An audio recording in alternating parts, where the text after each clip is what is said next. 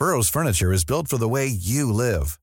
From ensuring easy assembly and disassembly to honoring highly requested new colors for their award-winning seating, they always have their customers in mind. Their modular seating is made out of durable materials to last and grow with you. And with Burrow, you always get fast, free shipping. Get up to 60% off during Burrow's Memorial Day sale at burrow.com slash ACAST. That's burrow.com slash ACAST. burrow.com slash ACAST. Hola amigos, ¿cómo están? Bienvenidos al podcast de A la Mesa del Rey. De nuevo aquí les habla Josafat Fuentes y tengo aquí a mi derecha A Rodrigo. Rodrigo, Romero. Romero. Hola a todos. Excelente, aquí estamos de nuevo con ustedes en este episodio número 3 del podcast de A la Mesa del Rey. Y estamos encantados de que estén con nosotros en el momento que lo estén escuchando. Este, qué bueno que nos escuchas. Esperemos que les comiencen a gustar los temas que vamos a estar tratando en el podcast y que lo compartan con sus amigos, que es, que es lo principal y que es lo que queremos. Queremos llegar a muchas personas, que ese es el, es el plan. Y sobre todo los temas que vamos a estar tratando, este, quisiéramos que, que les gusten, que les gusten y que, y que comiencen a, a llegar a más personas. ¿Algo que quieras contar de nuevo, Rodrigo, de estos días que han pasado? Pues este, me hubiera gustado tener mucha influencia en el RFC. La influencia del tema que vamos a tratar ahorita dentro de poco. Pero ya después de cuatro meses pude sacar unos trámites. Y es un tema interesante, ¿no? También. Así es, bastante. Es un tema interesante. Ya pronto se acerca ese tema también. Bastante interesante. Pero estamos, estamos contentos de que muchas cosas van marchando. Van marchando, cuestan al principio, pero va bien. Yo sé es. que todos los que nos escuchan y forman parte de este podcast junto con nosotros, algo bueno van a sacar. Así es, así es. Sí, ah, Rodrigo les habla sobre el RFC. Eh, es porque quisimos hacer un trámite ahí con él, pero resulta que el RFC no salía activado en ninguna página donde puedes checar el RFC y tuvo que ir al SAT. Y, en el SAT- y tenía tres meses, tres, cuatro, Cuatro, cuatro meses cuatro esperando meses. que pues que le activaran el RFC y hasta el jueves. ¿Y, y sabes lo curioso de eso? Que mm, tienes un día para confirmar la cita. Sí. O sea, es. te llega la cita por el mail y tienes que estar viendo el mail todos los días. Y cuando te llega tienes 24 horas para confirmar. Si no la confirmaste, fuiste. Sí, y, y, y otra de las cosas que, que no sé si, yo creo que te pasó, porque me hablaste. Muchas veces vas y no sabes qué llevar porque ahí te dicen, no, que hay que llevar esto, eh, por credencial o la identificación Claro, sí. oficial, esto, esto, lo otro. Pero cuando llegas allá te dice el guardia, oiga, ocupa una memoria, si no, no puede pasar. Y muchas veces estás sin memoria y dices, oye, en la casa a lo mejor tengo una, pero si no tienes, hay que ir a correr a buscar Y si una. te levantas de la silla, perdiste tu turno. porque Así pasa es. el que sigue. Así es. Y ahí es donde entra la oferta y la demanda de la tienda que está enfrente en la esquina del SAT. Eh, Porque te venden una memoria carísima, Sí. pero la ocupas. Y ahí es el principio de las del comercio, de la oferta y la demanda. Qué bueno, qué bueno. y sobre eso pues tienes que correr muchas cuadras para comprar una memoria. Pero finalmente qué bueno, qué bueno que ya quedó, Gracias a Dios. que ya quedó lo del SAT. Eh, Carlos Aceves ya es un hombre casado. El señor Aceves. Ya. Don El Carlos. señor Don Carlos. Don Carlos. ya anda Doña en su luna de miel. Doña Wendy también. Anda en su luna de miel. Creo que hasta ayer que me comuniqué con él. Dubái era. Creo que sí. Dubái o. Sí, y, y, este, iban a ir donde, donde van a hacer esta. No, esta ciudad futurista que va a tener dos edificios únicamente por 1500 kilómetros y luego 500 metros de altura. No sé. No recuerdo. en Marte era. que- No, no recuerdo. No, es aquí en México. la- la- Oh. pero la, la acaban de lanzar hace como 3, 4 días. No recuerdo qué país, pero, pero sí, quieren que tenga 1500 metros de largo y 500 metros de altura. Sin emisiones de carbono, dicen. Mm. Por allá iba a andar Carlos, pero sí. Creo que el día de hoy ya salían para Nayarit. Y este, qué bueno. Espero que le hayan pasado bien. Ahora en estos días que anduvieron de, de paseo. Y, y- pues que estén disfrutándolo. Que estén disfrutándolo. Ya que llegue Carlos por acá, ya les contamos un poquito más y que, más y que él les cuente cómo la, la- la pasó en estos días. Este, pero pues sí, sí, muy bien, muy bien por ese lado. Con este Carlos ya lo tendremos de regreso y, y ya que él nos cuente con sus propias palabras cómo le fue en el viaje. Te extrañamos, Carlos. Así es. Y a Wendy también. ya los extrañamos, ya los queremos aquí, pero está bien. Disfruten sus, sus vacaciones, su tiempo en, de pareja, en familia y conociendo lugares. Porque los lugares que han subido a las redes Se están ve bien muy chilos, lindo. ¿eh? Sí, se ve muy bien. Están bien chilos. Esperemos que me traiga el encargo que le dije. Ah, bueno, está bien. Carlos, si me escuchas, o que el día que me escuches, que no se te olvide. Pero bueno, señores, vamos a entrar el día de hoy a un tema. Déjenme poner el teléfono en silencio porque no le conozco muy bien todavía. También tenemos un desafío. Eh, para los que nos escuchan está un poquito de, de, de identificarlo. Para los que nos ven, voy a hacer probar a Josafat el mate argentino. Pero ya, ya pronto, ahorita entramos en tema Sí, ahorita, ahorita. y vamos a ver qué cara, de, qué cara pone cuando lo pruebe. Así es. Este, bueno, como les decía, vamos a entrar a un tema. Es, yo creo que un tema que se me ha complicado un poquito a mí, en lo personal, Eh, pero espero, espero que nos puedan entender y espero influenciar, tal vez no directamente a ustedes, pero sí como, como escuchas, sí los ponga a pensar un poquito de lo que vamos a hablar. Eh, entonces, espero que, que les, pues que les sirva y que les caiga bien y, y que lo pongan en práctica un poquito. ¿Cómo ves tú, Rodrigo? Pues lo veo excelente. Todo lo que me ayude y nos ayude a, a crecer, excelente. Así es, perfecto. Bueno, el día de hoy vamos a tratar un tema, señores, que es sobre influencias, se le llama. Hay distintos tipos de influencias y muchos tipos de influencias eh, de nosotros hacia las personas o de las personas hacia nosotros o de las, podríamos llamarlo, condiciones tal vez hacia, hacia las personas. Eh, Mm, hablando, por ejemplo, por ponerles un ejemplo, influencias políticas, influencias ideológicas, influencias de género, que está mucho de moda ahorita. Eh, bueno, que bueno, que son ideologías, pero a fin de cuentas pasan a influenciar Influyen, influyen mucho en las generaciones. en sí. la vida, en la vida de las personas. Pero para no meternos tanto y no dar un vueltón y una curva tan grande y luego llegar a donde queremos llegar, eh, les vamos a hablar sobre una influencia, de las tantas que hay, sobre una. Y pienso yo, y pensando en estos días pasados, el decir, ok, ¿qué influencia yo les puedo dejar a mis hijos? ¿O, qué, o cómo puedo influir yo en las demás personas que me rodean? Mis hijos, mi familia, mis amigos, mis personas cercanas. Y decía yo, bueno, ¿qué influencia les puedo dejar que sería la mejor? Supongamos que el día de mañana, pues me fuera de este mundo, me fuera una mejor vida. Y y dijera yo, ok, ¿qué les puedo dejar? ¿Cómo puedo influenciar en ellos? ¿O cuál sería la mejor influencia? Y, y hablaba con Rodrigo en la semana y le decía, ok, eh, tengo, eh, vamos a hablar sobre influencias, pero una en especial. Y lo vamos a hacer como, como decirlo, que es la influencia de la gracia. Eh, yo me di a la tarea de buscar eh, en, en diferentes, diferentes, ¿cómo se le llaman? Mm, Plataformas, buscadores, no, diccionarios, eh, definiciones. definiciones. Sí, y, me, y, y escribí las que más me llamó la atención. Hablando en general, dice influencia, influencia dice. La influencia es la, cal- la cualidad que otorga capacidad para ejercer un determinado control sobre el poder por alguien o algo. Dice, la influencia de la sociedad puede contribuir al desarrollo de la inteligencia, la efectividad, la asertividad, el comportamiento y la personalidad, que es de lo que hablábamos ahorita sobre las influencias o las ideologías de género y todo ese tipo de cosas. Luego, otra definición dice, es la acción y efecto de influir. Se refiere a los efectos que una cosa produce sobre otra. Ejemplo, el predominio que ejerce una persona sobre otra en la forma de tomar decisiones. Al momento de la toma de decisiones, dice. También es el poder o la autoridad de alguien sobre otro sujeto. En otras palabras, la influencia es la capacidad de controlar y modificar las percepciones de los demás. Eh, Entonces les decía que es el concepto de su- eh, el concepto es subjetivo y como tal la percepción de la influencia de una persona sobre otra varía según el observador.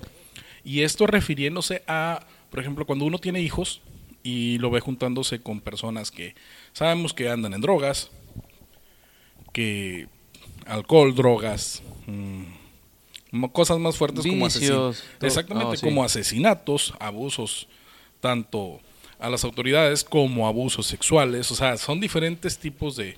Temas fuertes. de- ¿eh? exactamente, Sí. son temas fuertes, pero ter- eh, finalmente terminan influyendo en la vida de las personas. Entonces, ya eh, por eso es que dice que el concepto es subjetivo, o sea, que, que a fin de cuentas es varía de cómo lo vea el sujeto, de cómo lo vea la persona. Entonces, hay influencias de todo tipo, influencias buenas, influencias malas. Y por último, el concepto de gracia. Eh, anduve buscando por varias partes eh, conceptos y este fue el que más me convenció. Mm, sin irnos a un concepto tal vez religioso, eh, o- sí, religioso.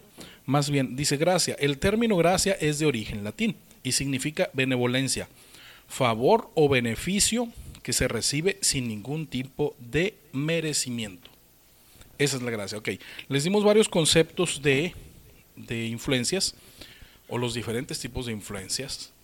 Más sin embargo, el por qué hablamos de estos y por qué les dije la influencia de la gracia. Y, y es lo que me gustó del, del concepto que, que- encontré eh, en el término gracia, que dice es el favor o beneficio que se recibe sin ningún tipo de merecimiento. Entonces yo le decía a Rodrigo, yo quisiera dejar ese, ese, ese, ¿cómo e influir en, la- en mis hijos y en las personas, en las demás personas a mi alrededor, la influencia de la gracia. ¿Y qué es la gracia? Es el, el ayudar a las personas mm, sin que te lo pidan o sin que lo merezcan o sin el hecho de que tú ves que ocupa ayuda y aunque ellos no digan nada, tú llegar y darlo. Y muchas veces las personas dicen, oye, pero ¿por qué me ayudas si yo no merezco la ayuda? Claro. Y aún así llegar y darlo. Entra mucho el amor, entra mucho el amor a las demás personas, pero pero esa influencia me gustaría me gustaría dejar en las en las personas a mi alrededor y sobre todo en mi familia. Pues es lo ideal. Así es. es. lo ideal, lo ideal.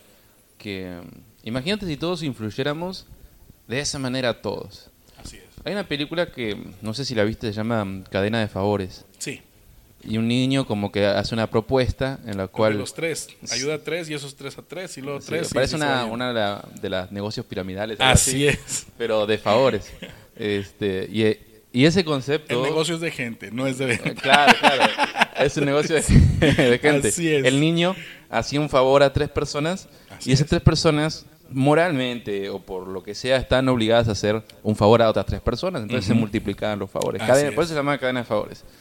Y supongo que tiene mucho que ver con eso, con la cuestión de la influencia y la gracia. Ajá. Que tal vez la otra persona se lo merezca o no se lo merezca, tú decides influir para bien. Así es. Eso, eso me agradó mucho. Sí, y fíjate que, que pensando, eh, ya yéndonos a otro tipo de gracia tal vez, eh, es la gracia que recibimos todos, todos los días. ¿Por qué? Y, y yo lo pensaba en la semana y decía, bueno, gracias, sí es cierto, yo puedo ir a ayudar. Y les hemos contado que vamos y hacemos un comedor y ayudamos a las personas. Y muchas veces no conocemos las historias de las personas. El porque normalmente cuando vas y ayudas a la gente, a las personas que están en la calle, a las personas que están sufriendo en el momento algún alguna adicción, mm, que no tienen hogar, que normalmente las ves en los semáforos, las ves en las banquetas, las ves en, en lugares este, un poco marginados. Usualmente son personas rechazadas por la sociedad, porque así son, son rechazadas. Pero, de nuevo, no conocemos su historia. Pero Claro. yo sé que siempre hay algo que los llevó a estar ahí. Muchas personas dicen, ah, eh, a lo mejor no tuvieron nada que hacer y, y- y se fueron a, a- a hacer eso. No, no, no, no, no. O sea, muchas veces es cuestiones familiares, eh, causa de una depresión, causa de algún, ¿cómo poderlo llamar? Decepción tal vez familiar, amorosa, económica incluso. Porque muchas personas con una con una decepción económica o con una recesión económica en su propia economía, su propia vida, terminan en la calle. Y, y usualmente ocupan algo o requieren ellos algo para, para matar ese dolor que tienen y comienzan a entrar al mundo de las drogas. Muchas veces así se entra. Sí. Las demás cuestiones pues ya son porque las quisiste probar o todo eso. Bueno, a, a lo que voy es lo siguiente.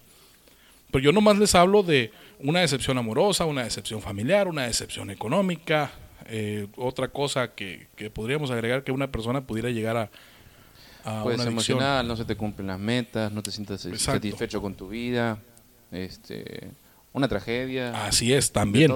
Exacto. Entonces, ¿qué es lo que pasa?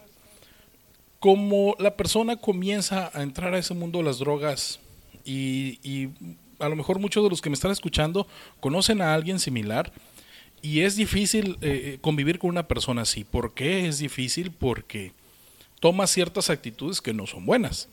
Entonces, comúnmente la, la familia los rechaza, los amigos los rechazan y todos, y terminan en la calle. Bueno, el punto aquí es el siguiente. Nosotros les estamos hablando de ciertos, de ciertos factores que influyen para que las personas lleguen ahí, pero hay personas que llegan por otro tipo de cosas, eh, más fuertes. Personas, incluso conocemos a personas de otros países que están aquí en donde nosotros vamos y ya no pueden volver a su país. Y créeme, tenemos un caso en el cual se le ha ayudado a una persona hasta cuatro o cinco veces. Eh, ha pedido la persona ayuda donde ya se siente muy mal, donde ya no quiere estar en el mundo de las drogas y le hemos ayudado al punto de que se le manda a un centro de rehabilitación completamente gratuito para él. Se le ayuda, sale del centro de rehabilitación y, y le decimos, ok, te quieres ir a tu casa, te quieres ir a tu país, te quieres ir a, a no sé, dónde está tu familia. Entonces, eh, te, o sea, te ayudamos a, que, a pagarte el viaje. Sí, Y él dice, no, es que no puedo regresar a mi país. Ok. No puedes regresar. Ok, Otra, otras partes donde tengas familia, no, no tengo. ¿Y qué vas a hacer? No, pues voy a ver, me voy a quedar aquí por la calle. Finalmente, a los tres semanas, un mes, termina otra vez Sí. en el mismo lugar y en las drogas. ¿A qué voy con esto? Como usualmente son personas rechazadas, no conocemos su historial. Las personas sí nos han contado sus historias porque ya nos conocen. Y sabemos y ya decimos, ok, él no puede regresar, él sí, él no, o está aquí por tal cosa, por tal motivo. Más sin embargo, sea cual sea el motivo del cual, por el cual ellos están en el lugar, nosotros llegamos y la, y la ayuda y, y lo que les brindamos es igual para todos. No hay diferencias para nadie. Para todos es igual. Y ahí es donde entra la gracia. La gracia por parte de nosotros y la gracia por parte pues, de Dios hacia nosotros y a su vez hacia ellos. sí. Entonces, eh, ese tipo de influencia es, ese tipo de influencia de la gracia es la que realmente debería yo o, o quisiera yo dejarle a, a, a mi familia, a mis hijos y a las personas que están alrededor de mí. Siento que es como un legado. Así es. O sea, eh, ¿Cómo te recuerda la gente? Te recuerda por lo que hiciste, eh, por quién eres y el hecho de, de darle algo a alguien, influirle algo a alguien, sí que esa persona te lo haya pedido eh, o lo haya exigido, mejor dicho, que te nazca naturalmente, Así es. es, te- es de las personas como que cuando te recuerdan, te recuerdan con cariño. Y tus hijos, en este caso, Así también. es. Papá ayudaba a esta persona sin que se lo pida. Yo tengo un, un- un ejemplo vivo de mi papá. En, mi papá está vivo. Eh, es, es una, una situación en la Ah, que estamos. lejos, está sí, Argentina. está en Argentina. Ahora yo te voy a hacer probar el mate. Ahorita, ahorita. Sí, sí, sí, este, voy a influirte con gracia. Este, mm, mi papá en una ocasión estábamos caminando los dos por la calle y vemos que estaban haciendo una construcción, no sé, eran unas personas trabajando en un negocio o en una casa, Ajá. no recuerdo exactamente, porque recuerdo la escena que pasó después. La escalera donde había un hombre se empieza a mover, a mover, a mover y se empieza a caer. Y los que estaban abajo sosteniendo la escalera lo más que podían y todos mirando. Así. Como si- y, el, y me volteo y mi papá ya no está. Y está corriendo, fue corriendo y va y sostiene la escalera junto con los demás. Y tal vez necesitan a mi papá, tal vez no. Yo quiero creer que sí, porque justo cuando sostuvo la escalera ya la, la- la escalera que estaba cayéndose dejó de caerse y la pudieron acomodar. Y en, en ningún momento los que estaban ahí gritaron, ayuda, ayúdenme. Sí, sí. Eh, en su tal vez desesperación se concentraron en tratar de que se caiga. Y no le pidió ayuda a nadie. Y mi papá vio esa situación y corrió. Así es. Corrió sin que nadie le haya pedido ayuda. Y fue y sostuvo la escalera y no se cayeron. Y yo me quedé bien grabado. Y entonces em, fue una influencia para mí. Eh, no es mérito mío, es algo que aprendí de mi papá. Que pasa algo y cuando todos se quedan mirando, mm, arranco solo, sin darme cuenta. Ah. Sin darme cuenta, me muevo solo para la acción para, para intentar hacer algo. Eh, no es mérito mío, es algo que aprendí de mi papá. Y, y siento que aplica muy bien el ejemplo. Claro, claro, claro. Es, y un ejemplo también, un ejemplo muy claro, es como aquí en Sinaloa pasa mucho, aquí en Culiacán exclusivamente. Yo sé que puede pasar en todas partes, pero aquí lo he vivido más de esa forma. A mí se me ha quedado el carro tirado en la calle, en medio semáforo, esas veces que vas y ya no prende, se te apagó el carro, ya no prende, ya no prende, ya no prende. Y hay que apucharlo y no, no terminas de abrir la puerta para quererlo apuchar cuando ya hay gente atrás en el carro, sin yo pedirles ayuda. Eso está padre, sí. Sin yo pedirles ayuda. Ah, entonces, ahí eh, todo ese tipo de, de- de influencia dices, órale, Hay lugares donde no puedes hacer eso. no. Que no sé si en Estados Unidos o dónde, porque allá es el país de las demandas, te demandan por todo. Por todo. Entonces, ¿por qué me ayudaste? Yo me quería morir Sí. demandado. o ese tipo de cosas. Acá corremos con esa gran ventaja. Oye, bueno, iba a platicar algo mejor, no, está, está Ah, un si no, poquito, Robertito, sí. sí, dale. Este, Te quiero hacer probar el mate. a ver, vamos a Mira, probarlo. Hacemos eh, un paréntesis pequeño. Este mate es una bebida argentina, es un té argentino, y yo tomé ya un poquito porque al principio sabe muy fuerte. Entonces Ok. ya el, el sabor se redujo. Y tiene un montón de propiedades, es muy bueno. Nada más doy esta advertencia. A casi nadie le gusta la primera. Es como si estuvieras tomando un té de pasto. en cierto modo. Lo único que como los argentinos estamos tan acostumbrados de bebé tomamos Sí. mates, entonces ya es, es un ritual para nosotros. A ver, vamos a ver la reacción. Vamos a ver un, un-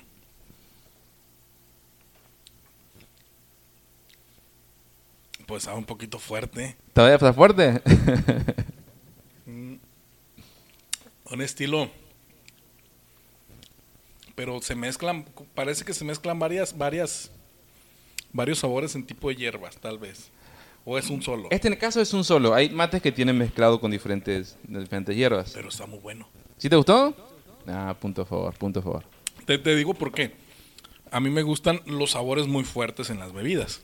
Por ejemplo, el café me gusta muy fuerte. Sí, cargado. Hay personas a las que les gusta el sabor de café, pero muy, muy, muy bajito. A mí no, a mí me gusta bastante fuerte. Entonces sí, sí está muy bueno. Sabes que el mate tiene mucha influencia en sí. El mate es una bebida muy social. Es para amigos y también para desconocidos. Ah, En el sentido de que estás con tu grupo de amigos, invitas a alguien al grupo de amigos, tomamos unos mates. Y esa persona sin... Es como la función del café. Ujú. Lo único que esto es precolombino, el mate es desde antes de los españoles, entonces era muy, es muy nativo de, de, Perfecto. de- de la tierra. Y entonces entre las tribus toman el mate. Y es una bebida muy social y, y siento que viene al punto en cuestión de la influencia. Así es. De gracia, o sea, ¿en qué sentido? No te conozco, pero te comparto. No te conozco, pero podemos tener un, un nexo. ¿Y cuál es? El- en este caso, esta bebida. el Así mate. es. Lo único que allá en Argentina estamos acostumbrados a compartir el, el, El el popote. popote. Acá le dice eh, la bombilla, le decimos en Argentina. Ah, por lo general cuando se los doy, pero no tienes uno para mí, me dicen, pues sí, pero la función es compartir, pero entiendo, entiendo por qué. Ok, pero ¿te pasaba también antes de la pandemia o después de la pandemia te pasó más el... el- Este, desde antes de la pandemia. Desde antes, o sea Desde que- antes. Ya en la pandemia sí había que tener ciertas restricciones, entonces cada uno llevaba su mate y se perdió como esa pequeña magia del compartir. Ah, ok. Este, tal vez ahorita se está retomando ya que todo bajó a la normalidad, por decirlo un poquito más. Ok, ok. Pero siento que me, ahorita están- estamos preparando para el podcast y le dije, Josafat, me das unos mates, se me antoja. Y te, te voy a, a probar a compartir. Ah, está muy bueno, bastante bueno. Eh, miren, otra de las cosas saliendo del- de un poco del, del, paréntesis que hicimos, eh, hay algo sobre la gracia que yo caí en cuenta esta semana, eh, cuando me puse a investigar y todo, y todo para el podcast, caí en cuenta de algo. Resulta que yo cuando niño, y de niño, preniño y adolescente, y a preadolescente y joven, eh, pues no fui un muy buen niño. Ni tampoco un muy buen adolescente que digamos. Si mi papá lo escucha y mis papás lo escuchan, van a decir, ay, ¿a poco lo va a decir? Pero sí, lo acepto. No, sí, no fui tan bueno. Fui muy rebelde, bastante rebelde. Entonces pasa lo siguiente. Ya ahora que tengo hijos, la clásica, ¿no? Tienes hijos y te das cuenta de muchas cosas que hicieron tus padres por ti. Claro, claro. Y realmente no merecía a veces que yo tuviera casa. No por todas las cosas que hacía o por cómo me comportaba con mis padres. Realmente no merecía yo tener un hogar, tener comida, tener calzado, tener ropa y tener muchas cosas que uno usualmente tiene en su casa. Realmente no lo merecía. y lo seguía teniendo. E incluso el amor de padres lo seguía teniendo, aunque yo me haya portado mal y aunque yo haya hecho mal, lo seguía teniendo. Les vuelvo a repetir, no era un muy buen adolescente. Tengo un hijo adolescente ahora y créanme que yo, él es muy diferente a como era yo. Yo era todo un caso. Bien buena onda, Isaac. Sí, Isaac, sí, Isaac es muy calmado y todo. Este, pero yo no, yo no era así. Eh, bueno, recordando muchas cosas, este, yo hacía muchas cosas mal, bastantes. Muchas travesuras. bastantes, ¿no? bastantes travesuras llegué a hacer. Eh, en una ocasión, les cuento una rapidito. En una ocasión, mis papás se fueron a un evento de la iglesia donde nos congregamos, pero es un evento nacional. Y estaba preadolescente, sí, sí. importante. No me llevaron. No me llevaron ¿Por porque qué no en la escuela no iba bien. No, pero les digo, o sea, Ah, no fui un buen, no fui un buen adolescente. Entonces no me llevaron y me dejaron solo en la casa. No tenía problemas yo por quedarme solo en la casa. Ok. No había ningún problema. Entonces, eh, ojalá y se ría mi papá cuando lo está escuchando.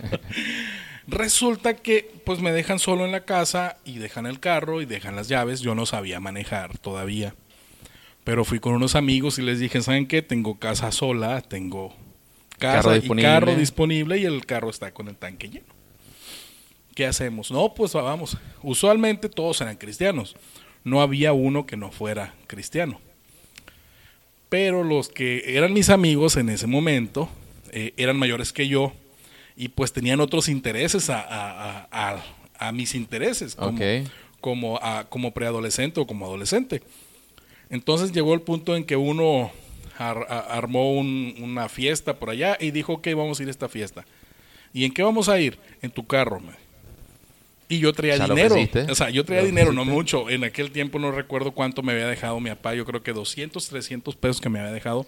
Pero en la adolescencia era, No, era bien. Y, y hace 20 años. Sí, era bien. Hace 20 años 200 pesos no son los mismos 200 pesos de ahorita. Claro. Ahorita 200 pesos a hasta así se sumaron, ¿no? En aquel tiempo, hace 20 años, 200 pesos pues sí valían más. Entonces me dijo él, ok, nos vamos a ir, vamos a hacer todo. Fíjate cómo trabajó mi mente él. Eh, nos vamos a ir, vamos a ir a la fiesta y todo, y lo que gastemos de gasolina se lo echamos de tu dinero. Ah, también. Y yo, pues bueno, me parece buena idea. Y sí, nos fuimos, nos paseamos, jugamos carreras en el carro. Me acuerdo que eso no lo sabían, pero se los estoy diciendo. Jugamos carreras en el carro que íbamos como a 120, 130, jugando con un bocho. Y nos ganó el bocho. Eh, Lo sabía manejar, Sí, entonces. sí, El él del no, no era buen chofer todavía, yo creo, este, mi amigo. Bueno, terminamos, todo salió bien, no hubo ningún percance, no hubo ningún problema, y llegamos a la casa y metimos el carro. Y ahí quedó. Llegan mis papás unos días después. ¿No le cargaste gasolina? No, Oh. se me olvidó. Y le gastamos un cuarto, el cuarto bueno, el último cuarto de gasolina. Y llegan y no recuerdo que lo usan y me dicen, ¿usaste el carro? No. ¿Seguro? No. Pues mira, se hizo un show muy grande. Regaños y esto y aquello y todo. Y nunca me sacaron del no hasta que finalmente les dije, sí, pues sí. ¿Y a dónde fuiste? No, pues fuimos a tal parte, tal parte y con tal persona. Entonces, imagínense que ellos andando fuera hubiera pasado algo malo. Hasta ahora yo me quedo, ahora, qué inconsciente era. Bueno, todo salió bien, el carro estuvo, pero le gastamos la gasolina y se dieron cuenta de que, de que nos habíamos llevado el carro. Advertencia para todos. Todo sale a la luz tarde o temprano. Sí, Mi mamá bien me decía, Rodrigo, me quiero enterar por ti. Me voy a enojar menos. Me voy a enojar, pero menos. Si me entero por alguien más, me enojo más. Así que Te tú digo la decides. táctica de mi papá. Mi papá llegó, se sentó muy serio y me dijo, ya lo sé todo. ya lo sé todo, pero quiero escucharlo, que me lo digas tú. Y pues imagínate, pues yo ya sabía. Y dije, bueno, pues ya, ya me regañaron, ya me descubrieron, papá, hicimos esto. Y ya me castigó y todo. Bueno, a lo que voy es lo siguiente. Es algo malo. Muchos pueden decir, ay, es una simple travesura de adolescentes. No, señores, es, es algo malo realmente. Hubo peligro. Exacto, entonces, Un accidente. como tipos de esas travesuras, yo les puedo contar muchas que hice, pero muchísimas, porque les vuelvo a reiterar, yo no era un buen adolescente, no era una buena persona en ese momento. No merecía muchas cosas que había en mi casa, no merecía incluso tal vez una casa por como yo me comportaba, porque no nomás eran las travesuras, sino también era el trato que yo les daba a mis papás. Y conocemos a muchos adolescentes que esa es su etapa de rebeldía y... Mi papá no sabe nada, yo sé todo. Es lo que pensamos, hemos pensado los adolescentes. Sí, entonces eh, el punto es ese, o sea, no lo mereces, pero lo tienes. Claro. Incluso no mereces amor de tus papás, pero tienes el amor de tus papás. Entonces, ¿a qué voy con esto que les estoy contando? Apá, ya lo escucharon, sí jugamos carreras con el Cavalier en el, en el 2000 que, que se fueron. La Bueno, dice que hay que perdonar. Así, que las cosas quedaron atrás, las cosas a- viejas. así es. Entonces, ¿por qué voy con esto? El porqué de la gracia. Todos los días tú te levantas de tu cama, los que tenemos el privilegio, que somos muchísima gente, de levantarte de tu Sí. cama, tienes una casa, tengas lujos o no tengas lujos, pero tienes un techo donde dormir, ¿sí? Tienes ropa con que vestirte, tienes zapatos con que, con que, con que caminar, tienes comida, a lo mejor no la que quisieras tener a veces, pero sin embargo puedes comer. Porque créanme que los frijolitos con tortillitas y quesito es lo mejor que hay. Sales a la calle y tienes luz del sol, tienes aire, aquí hace mucho calor, pero tenemos calor. Es, es vida el sol, la Sí. luz. A lo que voy es lo siguiente. Mm, chécate tú mismo y di, ok, ¿merezco el tener todo esto que tengo o no lo merezco? Tú puedes decir a lo mejor soy buena persona.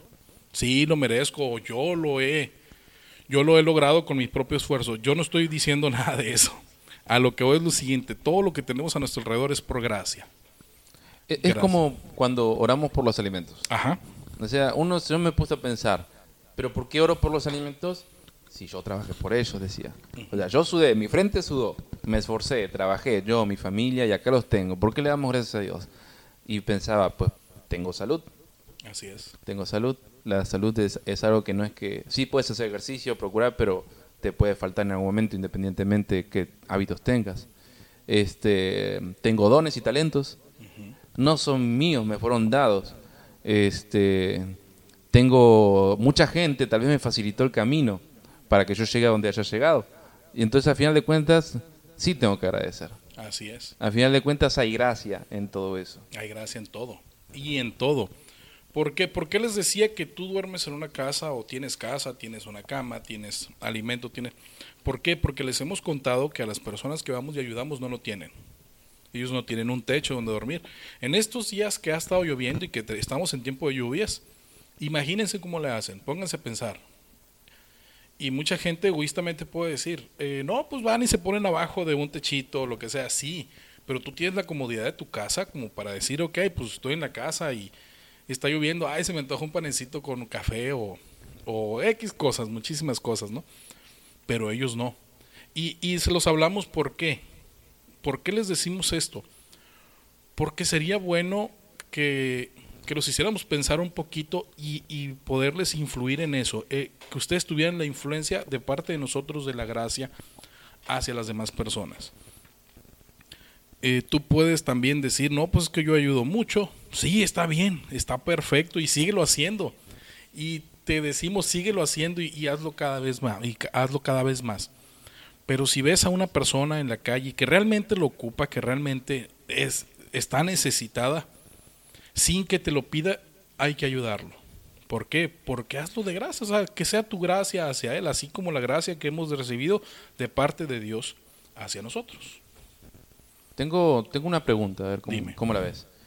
Este, entendemos el concepto de ayudar a los demás sin esperar nada a cambio. Y decimos, qué bonito, qué, qué nivel de, de amor, porque el amor verdadero es más allá de lo que la otra persona me hace sentir. Así es. Ese no es amor, eso son emociones. El amor verdadero va más allá. Si la otra persona me hace sentir bien o mal, yo amo. Es una decisión. Y ahí va esto. Está accesible para nosotros dar gracia al que lo necesita. Pero te hago esta pregunta, José, a ver cómo la ves y la desarrollamos la idea. Eh, ¿Cómo hacemos para dar gracia a aquel que nos hace mal?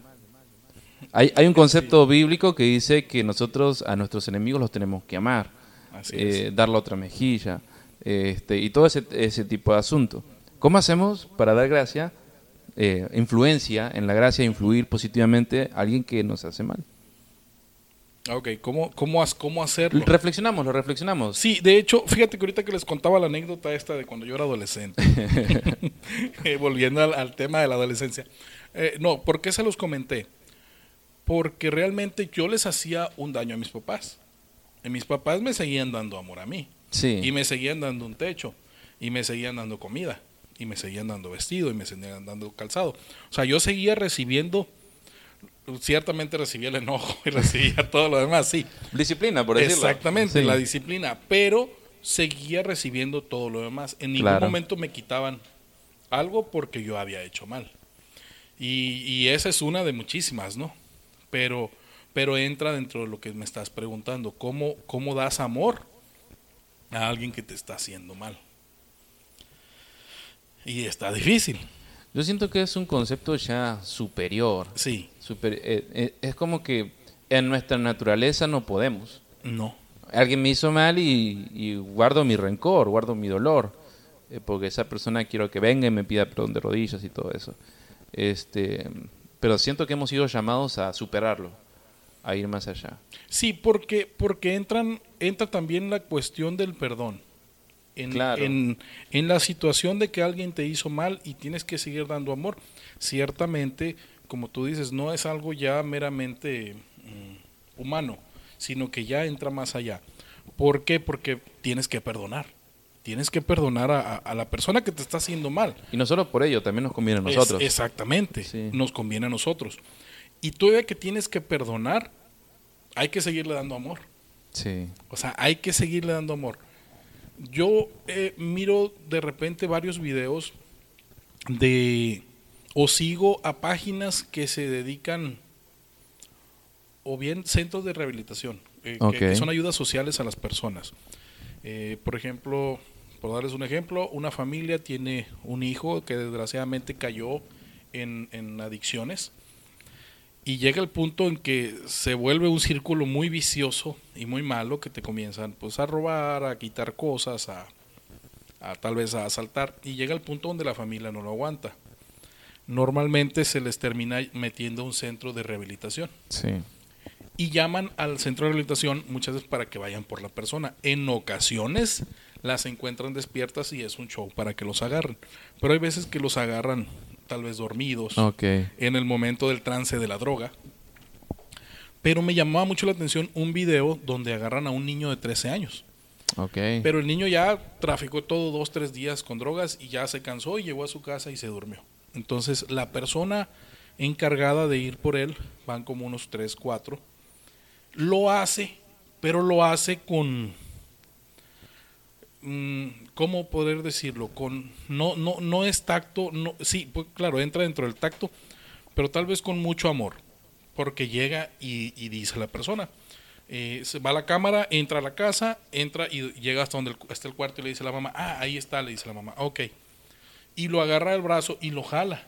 Y le dice, véngase mi niño, le dice, es hora de que te arranquemos de las garras de las drogas. Entonces vente. Y entonces el niño se despierta y Se le dice, no, no, ¿no? sí, se, se comienza a desesperar. Entonces él le dice, no, no, no, tranquilo, le dice, no te vamos a hacer daño, no te vamos a hacer nada, pero te vamos a ayudar. Y la familia comienza a decir, no, es que te van a ayudar. Ciertamente hay un hartazgo de parte de la familia y llegan al punto Claro. donde, donde lo meten. Pero ahí entra que después de tantas cosas que les hizo, tal vez les robó, los humilló, los golpeó, todo ese tipo de cosas, mm, finalmente lo quieren ayudar. Entonces ahí entra, ¿cómo ayudas a una persona que te está haciendo mal? ¿O cómo le sigues dando amor a una persona que te está haciendo mal? Y ahí, en, eh, ahí me di cuenta también y dije, ok, ahí entra el perdón, pero no deja de ser, bueno, no dejaba de ser hijo de la, de la, de la señora tampoco, no Claro. dejaba de, de ser familia. Pero también está, está el hecho del, del, perdón que le dieron, que le están dando en el momento, y lo que quieren es que él esté bien. Aunque les haya hecho mal, pero ellos quieren que, que el, que el niño en este caso esté bien, porque estaba muy joven, 13 años bastante, bastante joven. Pero también entra en terceras personas, no nomás en familiares. Hay personas que son, que, que pues, no son nuestra familia, pero que nos hacen daño. Pero necesitamos seguirles dando amor, que es, es amor, como lo dije al principio, es, es la influencia de la gracia, pero conlleva mucho amor y pues entra el perdón. Es una película lo que voy a decir, pero el amor siempre gana. o a canción romántica. Así El, el- es. el amor siempre gana. Yo siento eh, y tengo la convicción, y lo he visto, que es el mejor remedio, antídoto, este, protección, solución para todo problema. Porque cuando eh, es como una regla matemática, eh, cuando alguien te hace mal y le pagas por mal, el mal se va a multiplicar o va a crecer. Cuando alguien te hace bien y pagas con bien, excelente. Pero no es un gran mérito. El, el mismo Jesús decía, está muy bien, pero ¿qué mérito tiene ayudar a aquel que sabes que te va a revolver el favor? ¿O qué mérito tiene amar a los que son fáciles de amar? El verdadero mérito es ayudar a aquel que no te devuelve el favor y a aquel es. que te complica las cosas. Y entonces es como una regla. Alguien que te hace mal, tú le pagas con bien, la persona que hace mal termina desarmada, tanto emocional, moralmente, lo que sea. Eh, también es una cuestión de paciencia. Así es. No es una cuestión de la persona te hacía mal y tú le pagas con bien y tal vez te vuelve a hacer mal y tú dices, no, no funcionó. No, es una cuestión de paciencia. Porque tarde o temprano, la gracia, la buena es. influencia, el amor hace su, su obra.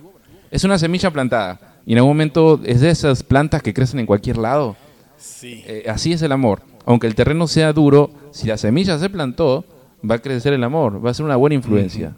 Así es. Y fíjate que yo te, te voy a dar un ejemplo muy, muy, muy fácil. Tengo un niño pequeño que tiene tres años y medio.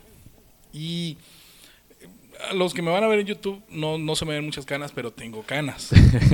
Porque ese niño pequeño que tengo es...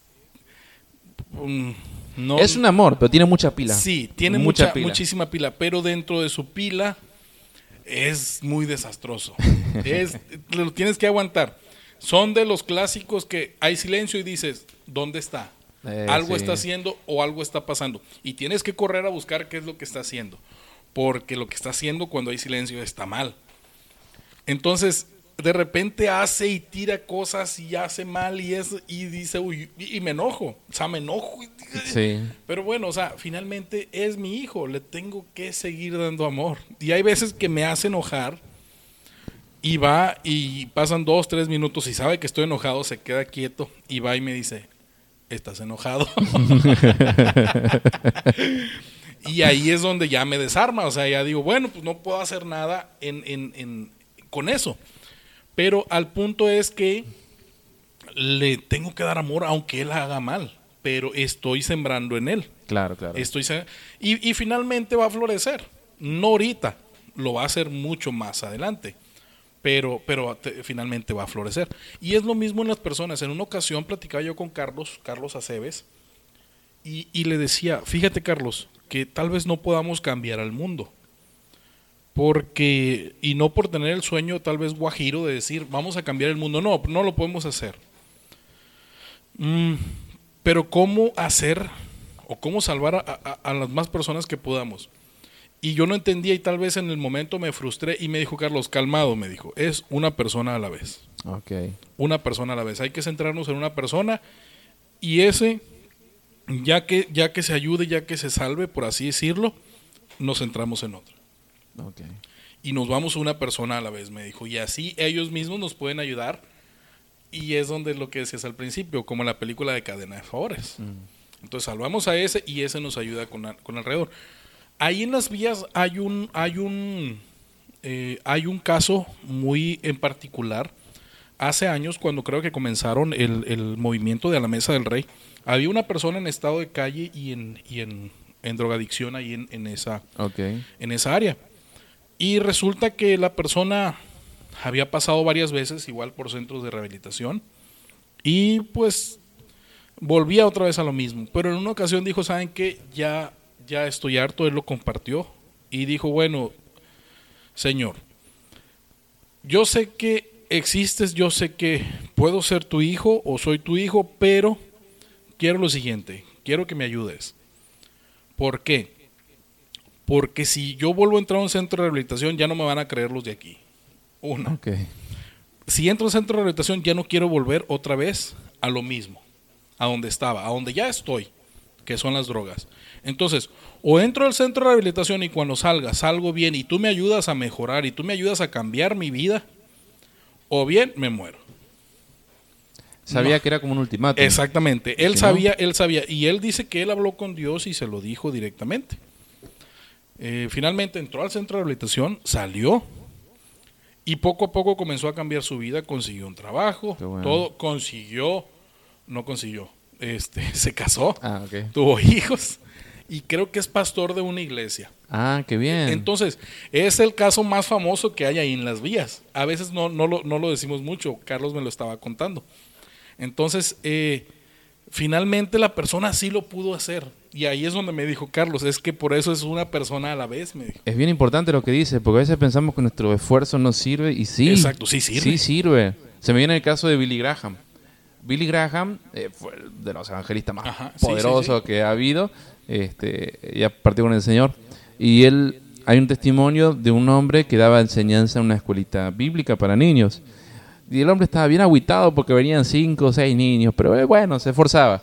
Y resulta que uno de esos era, Billy Graham. Sí, Entonces, imagínate, tal vez es, eh, lo que dice Carlos, lo que has experimentado, una persona a la vez, y y no sabes si en esa persona se multiplica mucho la gracia que tú diste, la buena influencia es. que tú tuviste.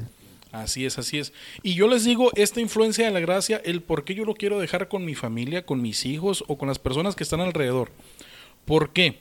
Porque si ahorita mis hijos están pequeños y están viendo, no, no, por, no por el hecho de decirles, porque decirles las, las palabras así como se las diga, se las lleva el viento. Pero tiene mucho que ver el ejemplo que yo les dé. Sí. Y ese ejemplo es la influencia que yo estoy dejando en ellos. Entonces, si yo dejo la influencia de la gracia en ellos, la, la gracia para con las demás personas, ¿sí? sean buenos, sean malos, que no importe quién sea, pero el punto es dejar esa influencia de la gracia para con las demás personas. Eh, finalmente ellos, cuando ya crezcan más, van a, van a comenzar a tener gracia para las demás personas. Yo tengo una regla en mi casa. En mi casa es lo siguiente, se va a escuchar mal a lo mejor, pero en mi casa es lo siguiente. Los que están en la escuela les digo, no busquen pleito. Por favor, no lo busquen. No quiero que un día lleguen o nos llamen de la escuela, sabe que su hijo golpeó a tal persona. No. Sino que no busquen pleito, pero si tienen que defenderse, defiéndanse. Defiéndanse pues, de los abusadores pero no, o sea, no busquen pleito ustedes. El punto aquí es el siguiente. Ha habido casos donde les han pegado dos, tres veces y no se defienden y les digo, ok, ¿por qué no te has defendido? Defiéndete. Y se defienden y hay sangre, hay eh, lentes rotos, hay un ojo picado. Y he ido a resolver el problema, a dar la cara. Y me dicen, es que su hijo sí. Pero ¿cómo comenzó? No, me dice, es que primero le pegaron y ya luego pegó. Pero él pegó más fuerte, exacto. Pero yo les dije que lo hicieran así. Suena mal, es cierto. Pero después les digo, mira, a esa persona o a ese niño que ya con el que tú te defendiste jamás te va a volver a pegar. De ahora en adelante, háblale normal, como si nada hubiera pasado. Si le tienes que pedir disculpas a los días cuando ya regresan a la escuela, pídele disculpas. ¿sí? Y dile, ¿sabes qué? De aquí en adelante vamos a hacerlo, hacerlo mejor. Y ya no va a haber ningún problema. Entonces, pero eso se los enseñas. Pero el punto es que aunque te hace mal, hay que seguir bien después de que, de que hubo un altercado, tal vez. Y esa influencia va quedando, y es la influencia que yo quiero dejar en ellos. Esa influencia de la gracia hacia las demás personas, sean buenos o sean malos. Lo merezcan O no lo merezco. o no lo merezcan. El sol sale sobre buenos y sobre malos. Así es. El sol sale sobre todos. Entonces, Y sobre todos. Y realmente si nos ponemos a pensar en eso, es lo que les decía hace rato, que tienes muchas cosas que a lo mejor no mereces a veces. Claro. Pero, y, pero lo sigues teniendo. Y como dijo Rodrigo, el sol sale para todos, para buenos o para malos, para quien lo merece y para quien no lo merece. Entonces, aquí nosotros les queremos decir con esto, con esto tal vez es un tema que tal vez punteamos por muy encima. Es que Pero- es un tema bien amplio. Sí, es un tema muy amplio y nos llevaríamos horas, yo Del creo mismo que- tema salen muchos otros temas. Exacto. Y para no irnos muy, muy, muy hacia las Para no andar vertientes. como Tarzán entre las ramas. Exactamente. Para no irnos muy hacia las vertientes, eh, les queríamos hablar de eso, sobre la influencia de la gracia hacia las demás personas. Eh, nosotros, nosotros lo hacemos, es algo que compartimos con las demás personas, lo hacemos en las vías, o no nomás en las vías, sino que en diferentes partes. Porque aquí Culiacán se ha convertido en una de las ciudades eh, de paso para muchos migrantes, y vemos a muchos migrantes en los semáforos, en las esquinas, pidiendo ayuda, y, y hay que hacerlo. Aunque no tengas a veces, pero hay que hacerlo. Una botellita de agua, como decía Rodrigo, unas galletas, unos taquitos, lo que sea. Pero es bueno serlo. Y el modo gracia tiene que estar activado las 24 horas. Así es. Este, obviamente nos juntamos, eh, las vías, los hospitales, lo que sea, pero el modo gracia, el switch tiene que estar prendido las 24 horas. Porque no sabes en qué momento te cruzas con, con alguien. A mí se me viene a la mente mi, mi suegro, Agustín, el papá de mi esposa. Este, si alguien pregunta, eh, ellos son de la Cruz de Lota, aquí en Sinaloa. Si alguien pregunta, ¿conoces a Agustín? ¿Sabes lo que te van a decir? Sí, es a todo dar. Así van a decir a Agustín, es a todo dar. No, ese, ese hombre es a todo dar. Mi suegro tiene la capacidad de, de encontrar cómo bendecir a alguien. Eh, necesita un favor, lo ayuda, necesita trabajo, lo contratan. Todos pasaron por el taller de, de mi suegro, que es herrero y también aluminero. Eh, todos pasan por el taller y se llevan una muy buena experiencia. Y, y me gustaría ser conocido de esa manera, estaría bien Sí. padre. Eh, ¿Cómo es Josafat? A todo dar. ¿Cómo es Rodrigo? A todo dar. Son, son cosas que nos da Dios y nos tenemos que esforzar. Así y mi suegro es algo quien lo consiguió. Y quisiera, quisiera que cada uno de nosotros tengamos esa capacidad. Imagínate, Josafat, si todos nosotros nos ocupáramos en ser buena influencia, en influir positivamente en los demás, pues este mundo sería... Sí. Ya prácticamente estaría Jesús reinando en medio de Ex- nosotros. Exactamente. Sí. Si todos lo hiciéramos, pero sí hay que, hay que trabajar en eso. Trabajar internamente y personalmente cada uno sobre eso. Sí. Porque, porque muchas veces estamos, incluso cuando estás en una iglesia o perteneces a una iglesia, sea cristiana y sea de la denominación que sea, este, o incluso no cristianos, pero hay personas que dicen, ok, a mí me gustaría ser bueno, o yo trato de ser bueno. Sí. Entonces el punto es trabajar sobre eso. Hay personas, les digo, que están dentro de las iglesias que hay veces que no lo son, que Dios ocupa trabajar en ti, pero muchas veces no estamos dispuestos nosotros y hay que estar dispuestos a, a que la gracia entre en nosotros y para que la gracia también salga de nosotros. Punto importante. O sea, es. ser trabajables nosotros mismos también, sí. Así es. Entonces, como les, les hemos comentado en todos estos ejemplos y esta pequeña plática que les dimos en este podcast, eh, déjense trabajar, déjense trabajar por la gracia, porque cuando ustedes descubran cuál es la gracia que Dios tiene para ustedes, porque la gracia está en todo lo que los rodea, eh, y se den cuenta y abran sus ojos, no nomás sus ojos estos naturales que tienen en la cara, sino los ojos de su corazón. Eh, realmente va a haber gracia que va a salir de ustedes hacia las demás personas. Eh, entra mucho, como decía Rodrigo, el amor. Va a salir mucho amor de ustedes. Y tú puedes decir, no, pues yo soy una persona que no es así. Lo hay. Créanme que yo soy, yo era una persona muy dura anteriormente. Todavía lo sigo siendo para muchas cosas, pero, pero trato, trato y todos los días me dejo trabajar por Dios en la cuestión de la gracia hacia las demás personas. Merezcan o no lo merezcan, pero ahí está la gracia.